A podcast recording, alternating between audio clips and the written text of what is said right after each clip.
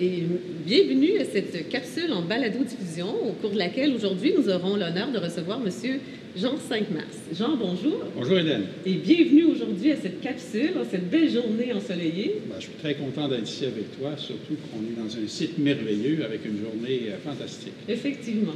Donc, tu as un parcours très impressionnant en développement durable. Tu as été commissaire au développement durable au sein du Bureau du vérificateur général de 2009 à 2016.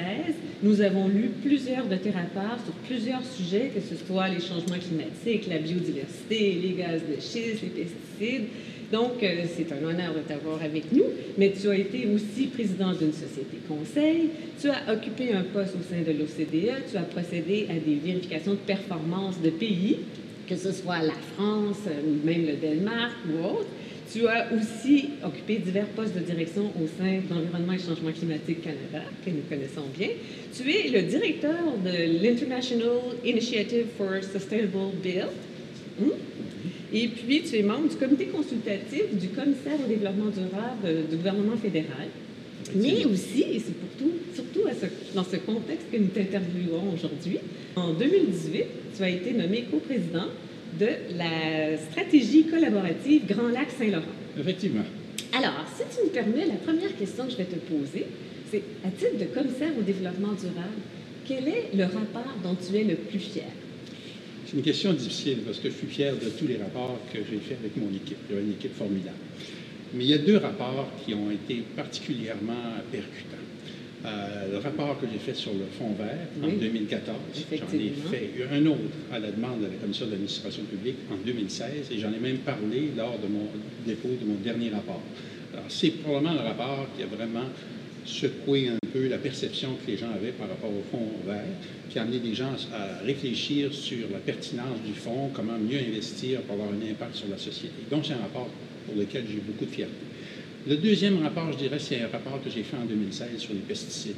C'est là qu'on a commencé à revoir finalement la pertinence d'utiliser les pesticides finalement au Québec, euh, quels étaient les impacts, est-ce qu'il y avait moyen de faire autre chose? Et puis, je te dirais que c'est le rapport qui est poussé le plus loin des recommandations qui visent à avoir un effet réel sur l'environnement. Alors, c'est deux rapports qui, dont, dont, je suis très fier, mais j'ai quand même beaucoup de fierté pour les autres également. Sûrement. Puis en plus, on en parle beaucoup en ce moment, autant du fond vert que des pesticides. Voilà. Donc, ma prochaine question, Jean, c'est euh, qu'est-ce que tu penses euh, du développement durable en ce moment au Québec? Où tu crois que nous en sommes? Bon, je pense que nous avons beaucoup d'outils en place. Nous avons de bons outils. Mais euh, je fais une analogie avec quelqu'un qui est au défi de mettre, d'assembler les pièces d'un casse-tête. Mm-hmm. Les casse-têtes, les morceaux du casse-tête sont presque tous dans la boîte mais on dirait qu'il n'y a personne qui a de vision pour être capable de les assembler pour euh, copier l'image qu'on a sur la boîte. Donc, il manque un peu de coordination euh, parmi ces objets afin de les rendre efficaces et pour vraiment donner une, une approche de développement durable au Québec. À l'ensemble du Québec. Parfait. J'avais euh, voulu te poser des questions sur cette nouvelle initiative, hein, la stratégie collaborative Grand Lac Saint-Laurent, parce qu'on connaît le plan Saint-Laurent, on connaît une organisation qui s'appelle Stratégie Saint-Laurent. On a cette nouvelle euh, institution, si on peut dire, hein, la stratégie collaborative Grand Lac Saint-Laurent. Est-ce que tu peux nous parler de cette stratégie, en quoi elle consiste, dans quel contexte elle a été créée, puis peut-être aussi si tu pouvais faire euh, une comparaison, qu'est-ce que c'est cette stratégie versus le plan Saint-Laurent qu'on connaît tous, ou même stratégie Saint-Laurent? Tout d'abord, c'est un projet qui, a commencé en septembre dernier. C'est un projet qui est financé par Environnement Canada. Alors, c'est un projet qui vise à solliciter les meilleures idées d'experts au Québec euh, et en Ontario pour euh, amener une meilleure gestion de programmes. On a choisi quatre programmes principaux. Alors, c'est une démarche qui part de la base, c'est-à-dire qu'on consulte des spécialistes, on consulte des gens qui sont dans le milieu municipal, on consulte les peuples autochtones, on consulte euh, des gens dans le domaine euh, universitaire pour essayer d'avoir des, approches innovantes, pour avoir des solutions aux problèmes auxquels on, est confronté depuis des décennies. les quatre programmes qu'on a choisis sont les changements climatiques, les toxiques, la contamination des plages et des berges et les nutriments dans l'eau. Alors, c'est des problèmes qu'on a depuis des décennies. Alors, on consulte les gens pour avoir des approches nouvelles, pour être plus efficaces que les méthodes qu'on a eues jusqu'à maintenant. L'objectif, c'est de formuler des recommandations. On ne veut pas formuler 50 recommandations, mais deux ou trois recommandations par chacun de ces thèmes. Percutantes. Voilà. On veut les formuler auprès des gouvernements du Québec, de l'Ontario et du gouvernement fédéral. Et l'objectif, c'est que pour l'Ontario, c'est pour suggérer des approches nouvelles pour la négociation de l'entente Alliance euh, Canada-Ontario sur les Grands Lacs et également faire des suggestions pour le renouvellement de l'éventuel nouveau plan Saint-Laurent. L'entente fédérale Québec qui s'appelle aussi Plan Saint-Laurent. Voilà. Alors, c'est une initiative qui part de la base plutôt qu'une initiative strictement gouvernementale. On consulte les gens qui sont affectés par ces problèmes, mais qui peuvent avoir des solutions. Et on s'est adjoint des experts, les meilleurs experts qu'on peut trouver dans les deux donc, comme tu mentionnais, autochtones, groupe vert, universitaires, des gens du milieu industriel. Industriel, euh, euh, l'agriculture, euh, des municipalités. Alors, on a des gens qui représentent tous ces secteurs de la société pour aller chercher finalement les meilleures idées. Très bien. Et comment ça fonctionne au niveau de la gouvernance? Ben, on a un comité directeur, première des mhm. choses, qui est composé de représentants des quatre organisations qui ont créé ce projet. Il y a un comité d'experts qui euh, comprend huit experts et qui, euh, avec deux coprésidents, Gordon Miller, qui est l'ancien commissaire à l'environnement de l'Ontario, et moi, du côté pour le Québec. Alors, on a ce comité d'experts, puis euh, du comité d'experts, finalement, on a quatre tables, quatre tables spécifiques, les toxiques, les changements climatiques, les nutriments, les berges et les plages. Et puis chacune des tables est composée finalement d'experts dans le domaine qui vont examiner. ne sont pas les mêmes experts que, que le comité que vous présidez, toi et Gordon? Non, nous, euh, on a un comité finalement qui dirigeons, disons, la recherche, euh, la, recherche de solutions. Euh, eux sont des comités d'experts qui sont, par exemple, spécialisés dans les toxiques pour euh, identifier le problème, identifier des solutions et formuler des recommandations. Alors, notre rôle, nous, comme comité d'experts, c'est leur donner des directions stratégiques.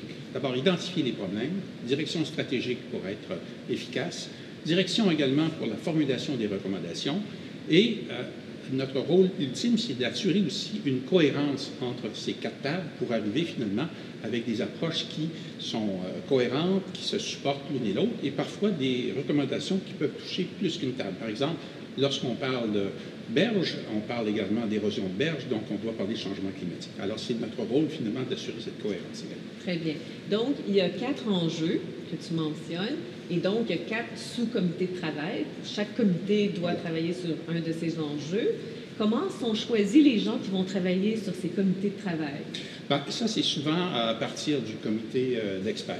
Euh, on suggère des experts qu'on connaît dans ce domaine.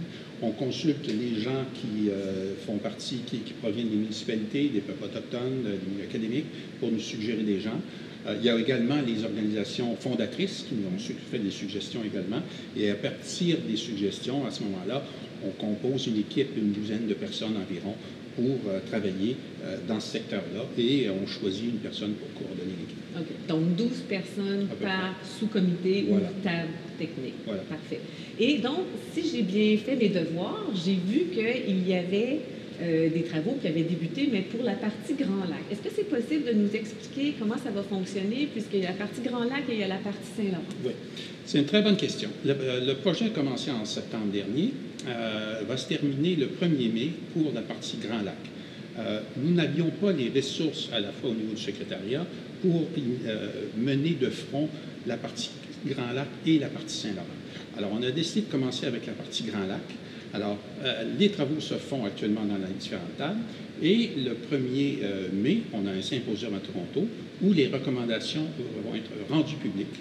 Euh, et ça va être la date également qui va correspondre avec le début des travaux sur le Saint-Laurent.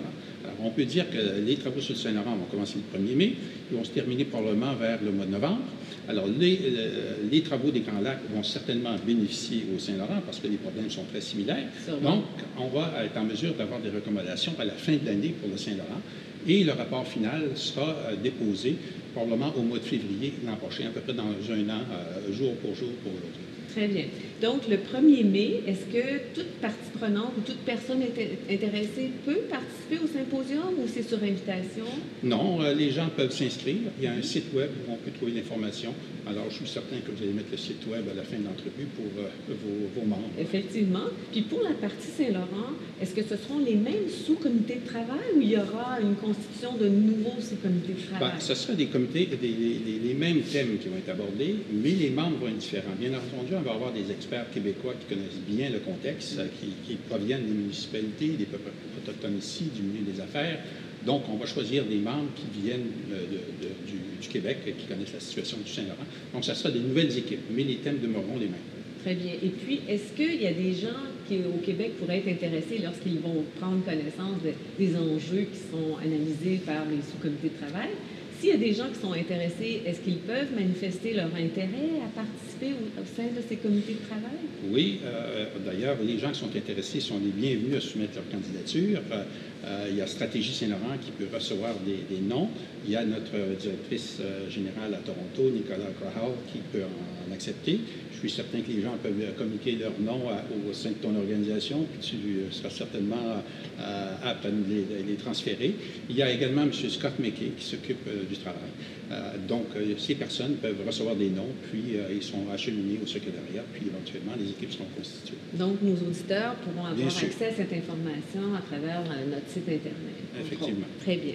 Puis, en, en, terminant, Jean, parce que là, je pense qu'on comprend très bien comment cette initiative fonctionne, puis mm -hmm. bravo, ça sera intéressant de lire les recommandations à, à la fin de l'année ouais. 2000. Ah, il y aura certainement des recommandations intéressantes. Ça commence même à. On commence, les recommandations commencent à poindre, puis on voit des choses fort intéressantes. Oui. Donc, je voulais compléter avec une façon un peu amusante de terminer nos entrevues, mm -hmm. un peu euh, en s'inspirant de ce que le célèbre animateur Bernard Pivot faisait dans le cadre de son émission Apostrophe. Puis, on a bien sûr adapté à, au développement durable, mais j'avais quelques questions à te poser et, bon? tu peux les poser, euh, tu peux les rép y répondre en rafale. Alors, je te les pose. Premièrement, c'est quoi ton mot préféré dans le domaine du développement durable? Durable. Souvent, on a vu des programmes qui ont été mis de l'avant, de très bons programmes avec des initiatives fantastiques. Et puis, euh, euh, ils ne survivent pas à un nouveau gouvernement. Euh, alors que le problème persiste, mais par contre, le, pro le programme tombe. Alors, euh, la durabilité dans les programmes pour s'attaquer euh, aux problèmes qu'on connaît dans l'environnement, le développement durable, c'est très important. Puis souvent, ça fait défaut. Très bien. Ma deuxième question, c'est qui admires-tu le plus dans le domaine du développement durable? Si je te donne deux réponses, c'est doublement gagnant. Bien oui. Bon. Alors, je te dirais qu'une des personnes qui j'admire le plus, euh, c'est euh, la biologiste chercheur américain euh, Rachel Carson. Oui. Rachel Carson a publié un livre absolument extraordinaire, The Silent Spring, le printemps silencieux, en 62. Elle était une précurseur, d'ailleurs. Voilà. C'est la personne qui a lancé le mouvement environnemental aux États-Unis, qui a donné lieu à la création de, de l'EPA des lois américaines pour la protection de l'air, protection de l'eau. Alors, son livre, c'était justement sur euh, la surutilisation des pesticides, notamment le DDT. Mm -hmm. Et c'est ce qui a lancé finalement euh, les campagnes pour sensibiliser les gens pour réduire l'utilisation de DDT parce que ça avait des impacts énormes sur l'environnement et le, la santé des gens. Euh, la deuxième réponse, euh, c'est pas une personne, mais je dirais c'est le gouvernement suédois. Ah oui, qu'on donne souvent en exemple. Voilà, parce que dans les années 90, ce qui est peu connu, c'est qu'en 93 environ, euh, les banques suédoises étaient en train de faire faillite le gouvernement euh, suédois a investi environ 20% pour acheter les, euh, les, actions des banques pour les euh, remettre à flot. Mais en même temps, ils ont développé 16 objectifs environnementaux très ambitieux qui ont qualifié des objectifs générationnels. C'est-à-dire que c'était des objectifs qui voulaient régler avant de les transférer à la prochaine génération. Alors j'ai trouvé que c'était très ambitieux et puis c'était vraiment un programme durable parce que si on va sur le site du ministère de l'Environnement de la Suède, les 16 objectifs sont là. On peut voir où ils sont rendus, quels sont les défis, puis à, à, à environ quelle année euh, le, le, problème va être réglé. Donc, c'est un très bon exemple, finalement, de durabilité dans le domaine. Et comme tu as été commissaire au développement durable, on comprend très bien pourquoi cette personne-là t'a inspiré. Sur une échelle de 1 à 10, où tu croirais qu'on doit situer le développement durable au Québec? Je dirais euh, 6,5. 6,5. Oui. Parce qu'au début, je disais que je trouvais qu'on avait de bons outils. On n'a pas tous les outils qu'on a besoin. Euh, les outils ou les morceaux du casse-tête sont dans la boîte, mais il semble manquer de vision pour les assembler. Alors, c'est pour cette, cette, raison que finalement, je trouve qu'on on passe, mais on n'a pas une performance extraordinaire. Ça, c'est bien. Quelle est, selon toi, la plus grande fierté dont le Québec devrait euh, se proclamer en développement durable? Ben, on peut dire certainement l'hydroélectricité, ça a été développé dans les années 60. Ce n'était pas avec un objectif de développement durable, mais en rétrospective, on s'aperçoit que finalement, l'énergie qu'on a au Québec, c'est une énergie verte.